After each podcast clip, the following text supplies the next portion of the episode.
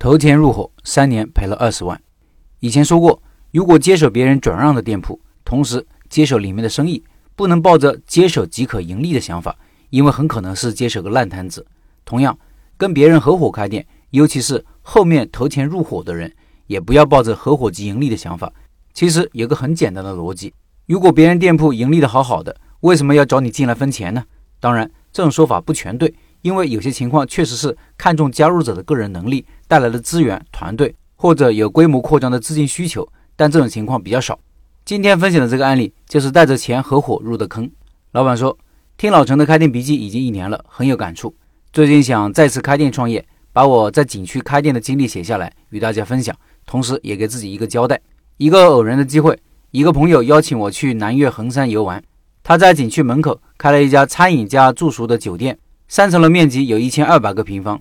我去的时候是二零一五年的国庆节，正好是旺季，景区人很多，酒店生意很好，每天十几间客房根本不够住。一楼的餐厅服务员更是忙不过来，甚至连我都开始帮忙端盘子上菜了。我在南岳玩了几天，就回我所在的城市了。我开了一家小型印刷厂，十年了，业务越来越难做，订单价格比十年前都低，房租和工资反倒是一涨再涨。没多久，我南岳的朋友打电话问我有没有兴趣和他一起做酒店。开出的条件我觉得相当的优厚，他的店租大约还有三年，总投资两百万，而我只要投入五十万就可以分得百分之二十五的股份。如果能去管理，再给百分之十的管理股。我当时没加思索就答应了，约定等我印刷厂转出去就带钱过去。中间我忙着处理以前的债务和转让的工厂，一直到二零一六年三月份才处理好。我怀揣着梦想再次来到南岳，这是一个小镇，三月底还有点冷的，景区也冷冷清清，店里没什么客人，我有点打退堂鼓了。这时，我朋友说出了他的宏大计划，要趁一个多月的淡季，把包间和茶室改成客房，这样可以多出八间标准间，一天多收入一千六，一年按入住两百天算，就多收入三十二万，也不会影响餐饮的生意。一楼把香行的营业面积再扩大一倍，营业收入再可以增加三十到五十万。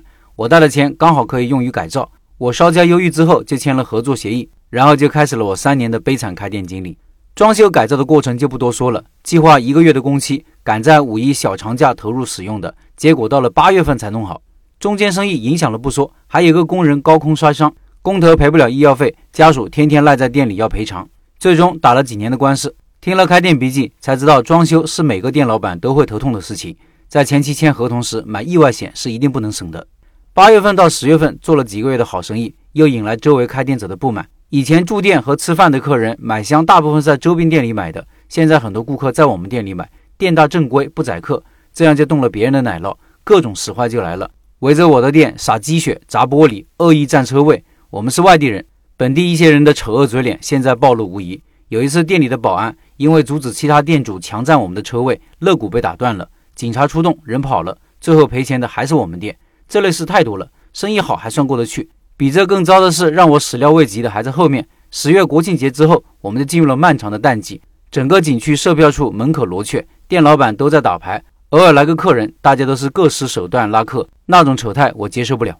十月中旬进入淡季，一直到来年的五月，一算收入竟然是赔钱的。后来我问了几个老员工，他们告诉我，这个店开了三年多就没赚过钱。我期间也找过我朋友理论，他说我来看到的是旺季的景象，而这么长的淡季是赔钱的，这样的生意怎么可能赚钱呢？我朋友说他的能力差，这么好的位置让我来就是利用我的能力，觉得我一定能挣钱的。我也是哭笑不得，既然上了船，就走下去吧。一看写了这么多，怕老陈看着费劲，很多细节就不一一赘述了，无非就是努力改进，想让生意更好，改软装、加早餐、美团、携程做广告。其实折腾是折腾了，作用有一点，但起的作用不大。第二年、第三年还是一样的过程，到了租约到期，我们就没有信心做下去了，六十万转让了。我朋友也觉得拉我下水不好意思，给我分了三十万，这样我用三年赔了二十万，结束了我的景区开店经历。以上是老板的分享。这个案例对我的启示有两点：第一，要合伙就要先了解情况，自己即将入伙的店是亏损还是盈利，基本情况要弄清楚。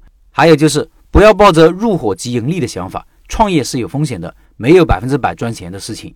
第二，要别人跟自己合伙，就要把情况说清楚，把风险告知对方。这位老板的朋友显然没有告知风险，这也是合伙过的人基本都难以再做朋友的原因。